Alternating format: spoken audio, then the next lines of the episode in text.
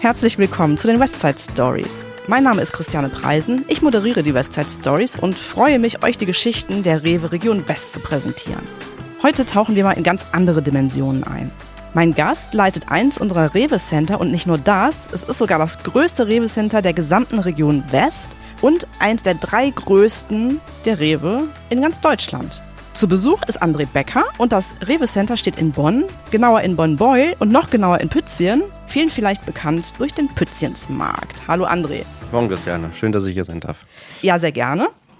Für diejenigen, die vielleicht den Pützchensmarkt noch nicht so hundertprozentig kennen, also es ist das größte Volksfest im ganzen Rheinland, immer am 2. September Wochenende, glaube ich. Mhm. Warst du schon mal da?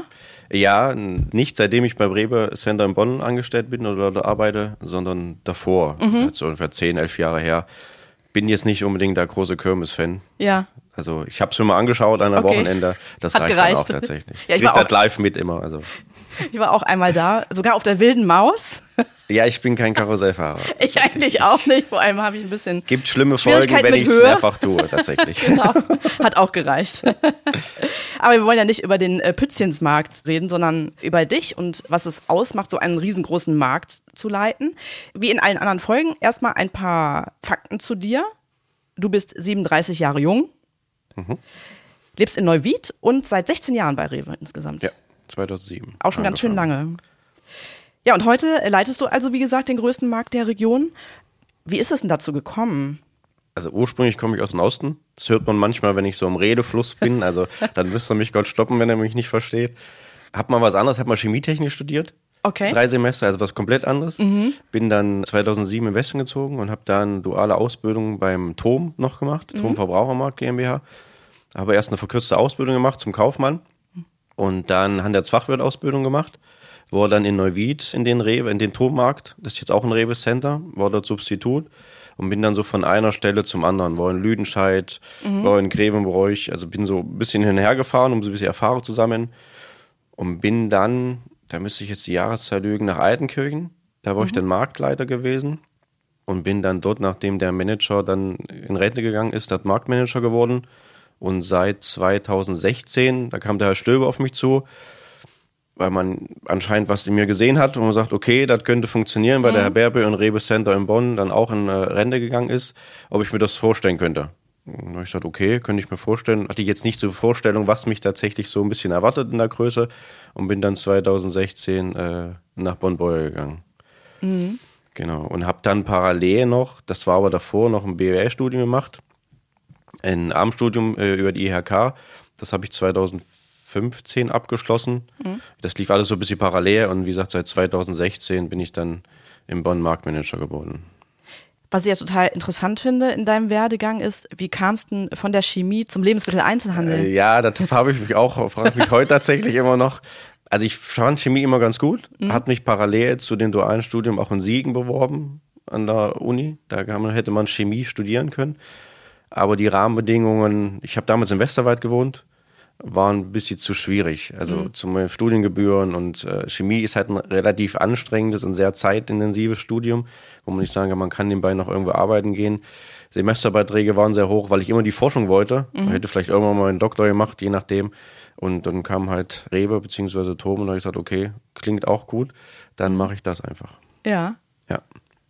Und das auf jeden Fall total erfolgreich. Er hat sich zum sehr, sehr positiven entwickelt. Ich bereue es auch auf keinster Weise von den Fakten eben zu dir, zu den Fakten zum Rewe Center.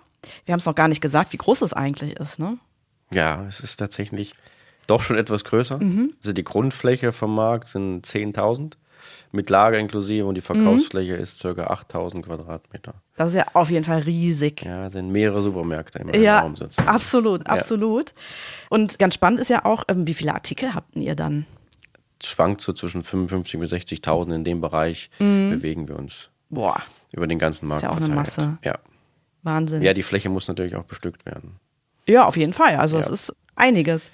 Und wir hatten ja vor einiger Zeit eine ähm, Westside Stories Folge mit der Jenny Katwinkel, die hat ja. es ja mal äh, zu Wer Millionär geschafft. Und wir haben da auch so einen kleinen Fragenblock gemacht. Und eine Frage war, da ging es um das Thema Avocado. Wir haben sie gefragt nach der Anzahl der meistverkauften Avocados. Da gibt es nämlich einen Markt in Köln, haben wir herausgefunden, dass er ganz schön viele verkauft. Das waren nämlich 19.368. Der Markt ähm, war der vom Marcel Ramati. Was ist denn eigentlich euer meistverkaufter Artikel und wie viel? Also unser stärkster oder meistverkaufter Artikel dieses Jahr ist aus dem Obst-Gemüsebereich ist tatsächlich die Gurke. Mhm. Ganz klassisch und mit 87.000 Stück dieses Jahr schon. 87? 87.000 Boah, Wahnsinn. Verkauft, ja. Da bekommt ihr die 100.000 wahrscheinlich noch hin, das oder? Das wird äh, wahrscheinlich nächsten Monat fallen, definitiv, ja. Wahnsinn, ja. total viel. Und wenn wir vom Obst und Gemüse weggehen, was ist da dann der meistverkaufte Artikel? Also im Trockensortimentsbereich, jetzt reines klassisches Restfood, äh, Lebensmittel, ist es die Haarmilch, mhm. die 1 Liter von Ja, die 1,5er. Und da haben wir ca. 42.000 Packungen bis jetzt verkauft. Also 42.000 Liter Milch, die wir verkauft haben. Okay, ja. auch eine ganz schöne Masse. Mehrere Artikel auch im, Mopro-Bereich mit einer sehr hohen Umschlagszahl, muss man ja. sagen. Und du hast gerade schon gesagt, also es ist natürlich auch ziemlich aufwendig, den Laden zu bestücken mit Ware.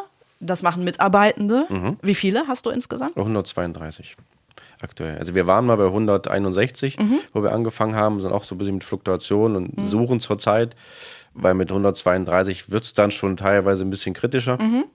Aber ich denke mal, irgendwann mit dem Stammpersonal, wenn wir bei 150, 152 sein und dann ja. ist das alles gut. Also vielleicht hier schon mal der Werbeblock, wer gerne im größten Markt der gesamten Region West arbeiten sofort möchte. Bewerben, sofort. genau.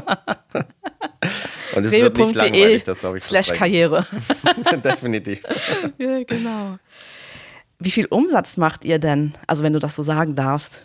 Denke schon. Ja. Also letztes Jahr waren wir knapp bei 38,5 Millionen mhm. im kompletten Markt und werden dieses Jahr, denke ich, die vier davor haben. Das war so das Ziel in den ersten vier bis fünf Jahren ja. von der Entwicklung. Kann man sich so vorstellen, wir sind so von der Dimension bei 765.000er Wochen. Mhm. Ähm, die meiste Woche, die wir gemacht haben, war letztes Jahr. Das war über 1,1 Millionen. Das ist in der Vorweihnachtswoche gewesen. Ja.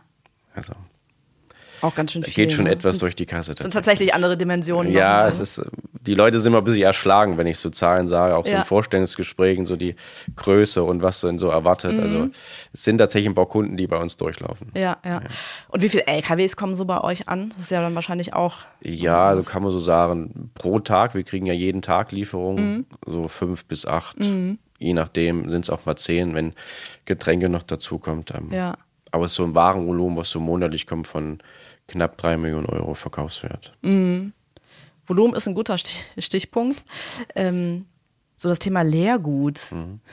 Ja, das, das kann ich mir auch sehr spannend vorstellen. Also, wir haben vier Leergutautomaten. Die Eurosumme liegt so bei 60.000 bis 65.000 Euro, sowohl mhm. im Einweg- als auch im Mehrwegbereich. Also im Mehrwegbereich sind das so circa 80 bis 100 Paletten die da ähm, wöchentlich abgeholt werden mhm. durch unsere Spedition, äh, Getränkespedition und im Einwegbereich so 25 bis 30, 35 Paletten, weil das gepresst wird und dann sind mehrere Säcke übereinander. Aber es ist schon ein riesen, riesen Aufkommen an Leergut, an Flaschen, an Plastik, mhm. also an Kisten. Kann man sich manchmal nicht vorstellen. Und das mhm. nur mit vier Leergutautomaten.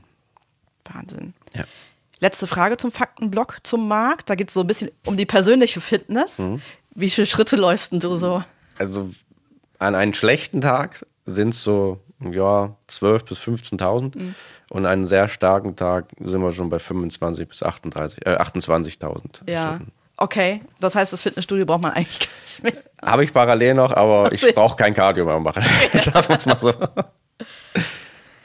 Wir bleiben noch mal äh, kurz beim Thema Fitness, weil ihr hattet ja auch ein super großen Umbau, das der extrem sagen, aufwendig ja. war, weil im laufenden Betrieb eines 8000 Quadratmeter Max. Also erzähl doch mal kurz, wie ist das so gelaufen? Wie macht man das? Ja, das hatte ich mir am Anfang auch gefragt, tatsächlich. Also wir haben im Sommer 2018 angefangen und waren im Januar 2020 fertig. Also haben mhm. 17 Monate gebraucht, um den mhm. Markt umzubauen. Es war mal geplant acht muss Ach man so, sagen. Alles okay. so ein bisschen ja, optimistisch halt geplant, länger, ne? so manchmal dauert es halt etwas länger. Und haben immer versucht, ich sag, einen klassischen Supermarkt oder einen Rewe-Center klein abzubilden. Das heißt, wir hatten den Laden wirklich immer auf. Wir hatten drei Wochenenden, wo wir nicht auf hatten. Okay. Weil wir da am Tag und in der Nacht gearbeitet haben. Weil ihr müsst euch das so vorstellen, es waren immer eine Staubschutzwand irgendwo im Raum gebaut. Das war der Bauabschnitt rechts und links war dann der Verkauf von der Ware. Das heißt, wir sind entweder von links nach rechts am Wochenende gezogen oder von rechts nach links dann gezogen, weil dann der Bauabschnitt zu Ende war.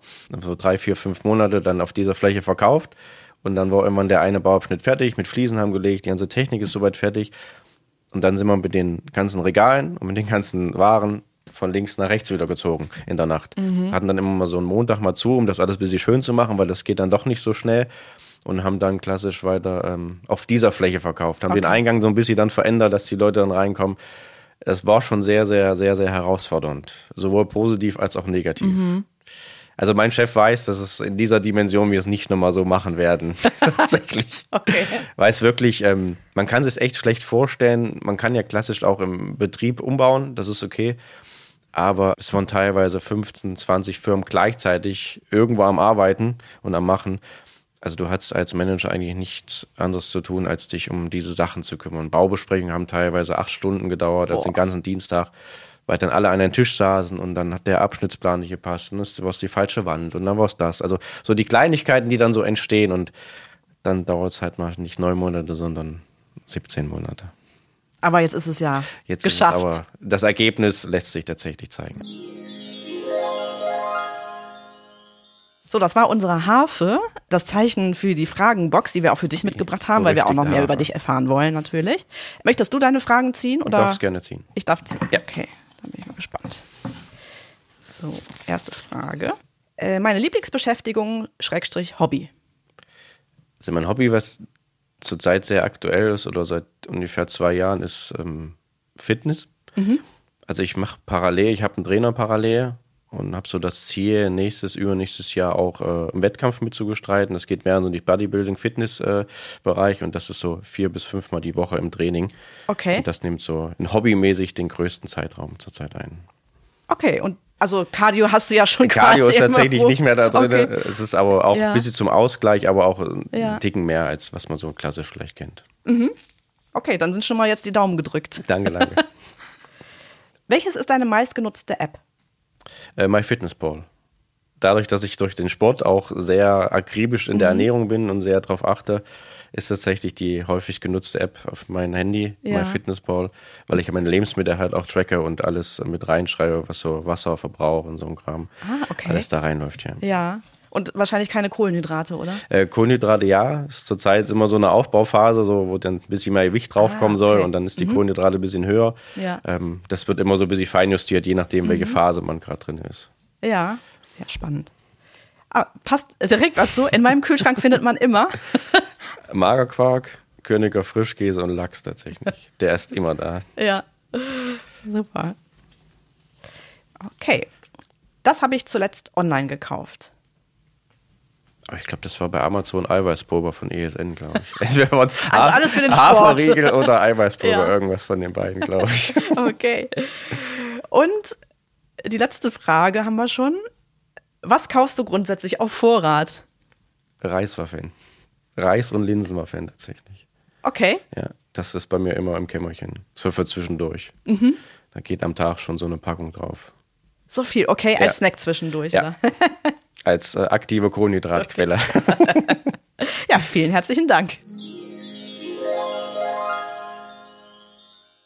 André, erklär doch mal kurz, wie der Markt aufgebaut ist mhm. von der Struktur her, weil es ist ja nicht nur der größte, sondern auch sowieso ein besonderer Markt.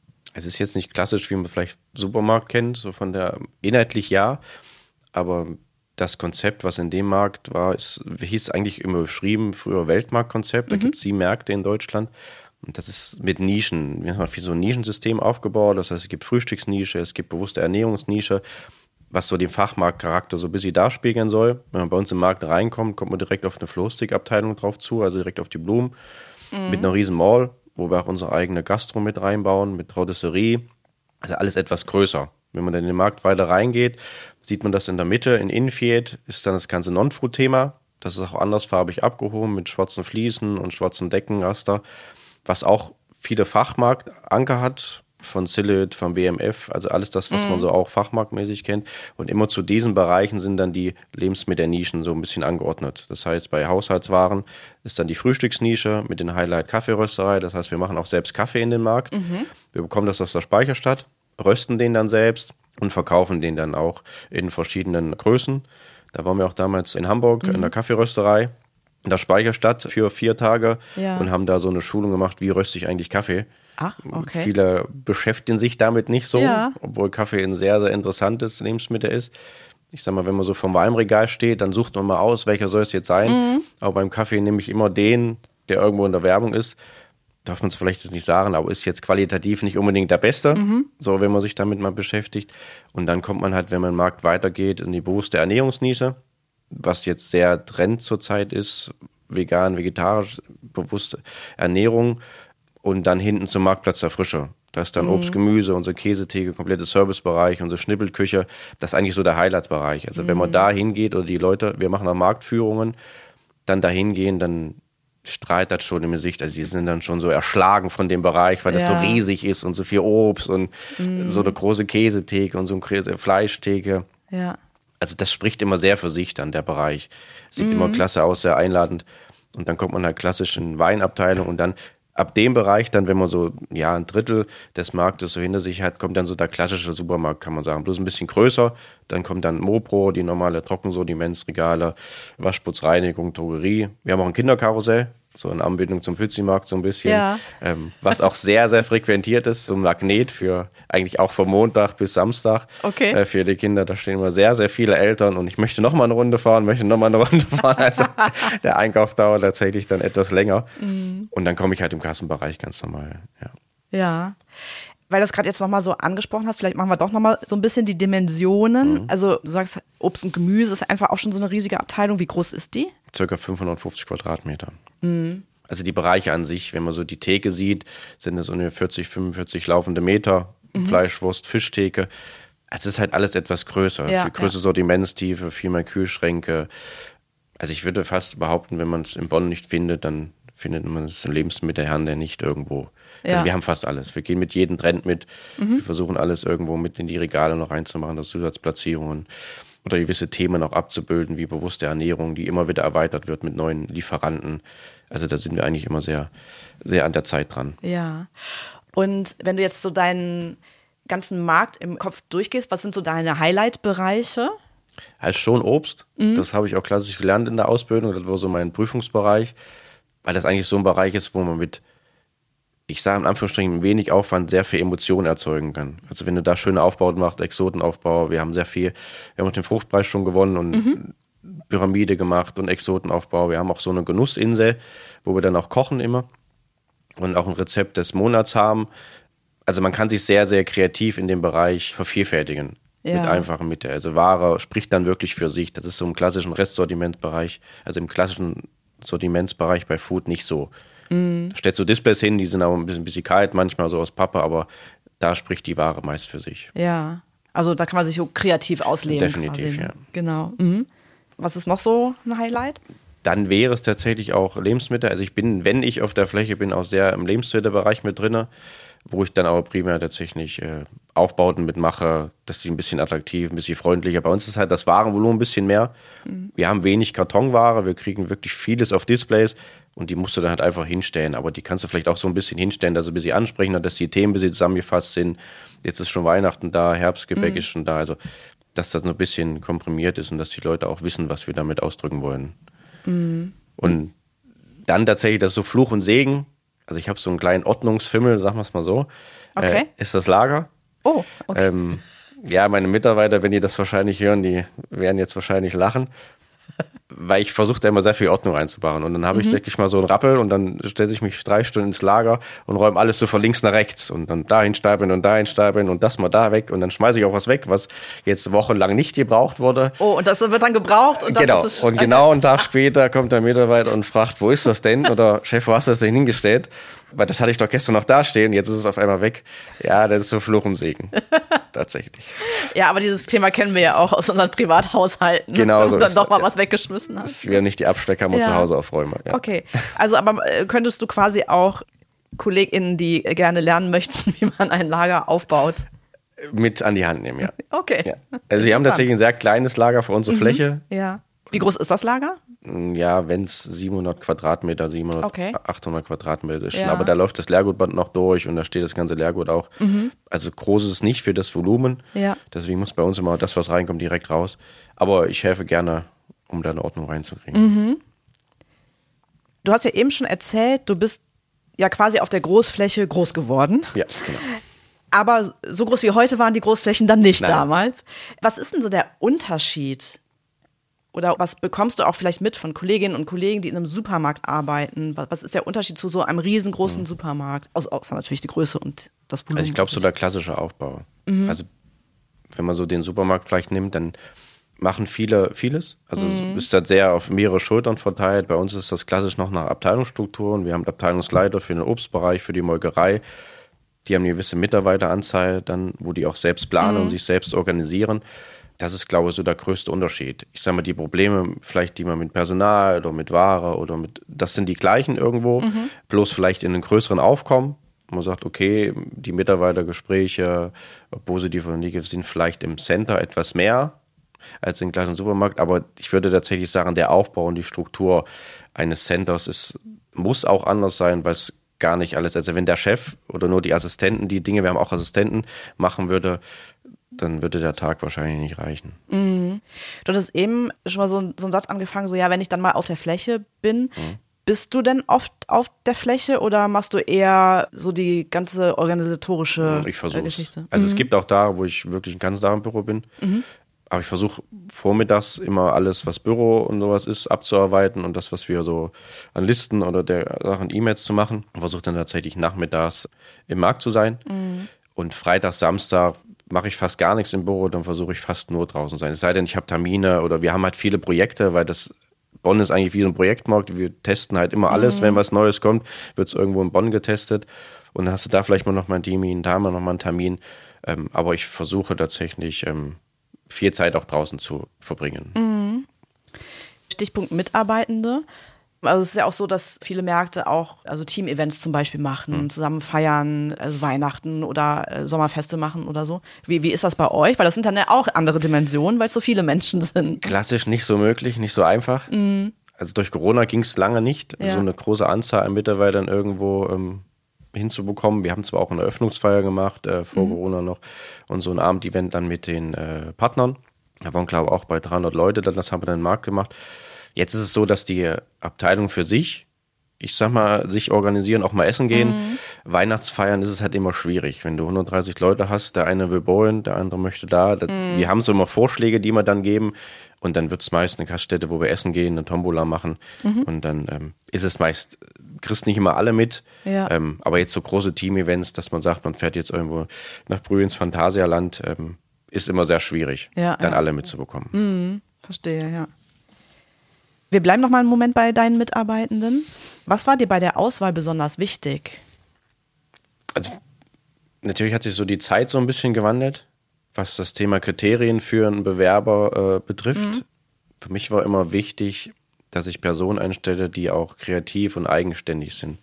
Also bei uns ist es so, ich bin ein sehr, ja, ein Chef, der schon viel Freiheiten gibt. So, es gibt so Leitplanken links und rechts, wo man sagt, okay, da müssen wir uns drin bewegen, aber die Mitarbeiter sollen sich in der Abteilung selbst organisieren, sollen selbst Ideen entwickeln, sollen Sortimentsvorschläge machen, also sollen sich wirklich kreativ in der Abteilung bewegen. Und solche Leute brauche ich. Also ich lege jetzt nicht so viel Wert auf Noten oder Abschlüsse. Wir haben eine Floristin mal in Corona-Zeiten eingestellt, die ist jetzt an der Wursttheke, hat jetzt ihren äh, Beratungsspezialisten Ja. gemacht, hatte Ja. mit dem Thema gar nichts zu tun und könnte sich nichts anderes mehr vorstellen.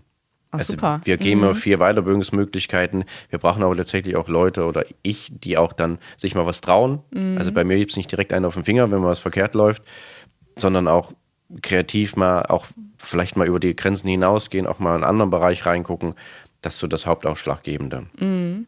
Für die Einstellung von, von Mitarbeitern. Siehst du im ersten Moment nicht, aber du hörst es so ein bisschen, wenn du redest und was die Werdegang vorher war, dann kriegt man schon so ein bisschen mit tatsächlich. Ja. Also hier der zweite Werbeblock. Wer sich vielleicht verändern möchte, einen Job sucht. Rewe Sender von Boy, bitte. Genau, also sehr gerne, sehr gerne bewerben. bieten sehr viel Abwechslung. Ja, auf jeden Fall. Wir sind schon fast am Ende. Also im Prinzip meine letzte Frage. Das hast du auch eben mal ganz kurz in den Nebensatz angerissen. Da ging es nämlich mal kurz um den Fruchtpreis. Ich weiß nämlich, ihr habt schon unheimlich viele Preise gewonnen, also quasi auch von extern bestätigt bekommen, wie super der Markt ist und wie super auch die Mitarbeitenden sind. Was habt ihr denn alles schon gewonnen? Also den äh, Team des Jahres sind wir Zweiter geworden. Mhm. Dann haben wir Supermarkt des Jahres im gleichen Jahr mit äh, dem Fruchtpreis gewonnen. Das mhm. war so das Highlights-Jahr, kann ja. man so sagen. Beste Wursttheke sind wir schon gewonnen. Dann äh, Silber in der besten Fischtheke. Wir werden uns nächstes Jahr bewerben für die beste Fleischtheke. Mhm. Also das so nach und nach. Ja. Wobei ich sagen muss, der Highlightpreis für mich war das Team des Jahres, kann man sagen. Weil das war so direkt nach dem Umbau. Ja. Und dann, es ist halt das, das Team in Bonn ist halt wirklich geil, kann man sagen. Also ich kenne das so nicht in der Maße, dass das so zusammenhält und wirklich auch so an einen Strang zieht. Das macht es auch als Chef immer ein bisschen einfacher. Und das hatten sie sich wirklich verdient, weil die Umbauphase sehr, sehr anstrengend war. Mhm. Und wir hatten wenige, die mal gemauert haben und sagten oh Chef, ich habe jetzt keinen Bock mehr, das nervt mich alles. Sondern alle an einen Strang und hatten auch riesige Freude, wo der Markt aufgemacht wurde. Das ist so eine Bestätigung auch für die Leute, wo die das auch wahrnehmen dann für sich, mhm. ähm, dass wir doch gut sind und auch gute Sachen geleistet haben. Also es ist wie so eine Familie, kann man sagen, entwickelt. Trotz der Größe ja. hat sich das über die Jahre schon wie so eine Familie entwickelt, kann man echt sagen. Mhm. Meint man zwar nicht, weil man vielleicht den einen oder anderen vielleicht nur einmal, zweimal in der Woche sieht, aber das hat sich wirklich so entwickelt. Ja. Wir sind schon am Ende angekommen. Also es ging wieder rasend schnell. Vielen Dank, dass du zu Besuch warst. Gerne, gerne. Hat mich sehr gefreut. Ich schenke dir auch nochmal, äh, weil aller guten Dinge sind ja drei, den letzten und dritten Werbeblock. Sag doch nochmal die Adresse des Marktes. Äh, Rewe Center Bonn-Boll am Weidenbach 31 in Bonn. Also jeder, der sich bewerben möchte, sofort die Bewerbung losschicken. Genau. Oder auf unserer äh, Homepage gucken, rewe.de Karriere und sich bewerben für unseren größten Rewe-Markt mit einem tollen familiären Team, wie wir eben gehört haben. Definitiv ultra vielen Produkten ja. und ganz vielen anderen tollen Geschichten. Also da lohnt es sich auf jeden Fall. Es wird nie langweilig, das kann ich versprechen. Und wir bedanken uns auch ganz herzlich bei euch, liebe ZuhörerInnen. Haben euch die Westside Stories gefallen? Dann abonniert uns, folgt uns, klickt aufs Glöckchen, bewertet uns und teilt uns auf Social Media. Ihr findet uns überall da, wo es Podcasts gibt. Wenn ihr Fragen, Anregungen, Themen oder Gästevorschläge habt, schreibt einfach eine Mail an podcast-west at rewe-group.com. Wir hören uns wieder in zwei Wochen. Wir freuen uns drauf. Bis dahin eine gute Zeit und bleibt gesund und munter.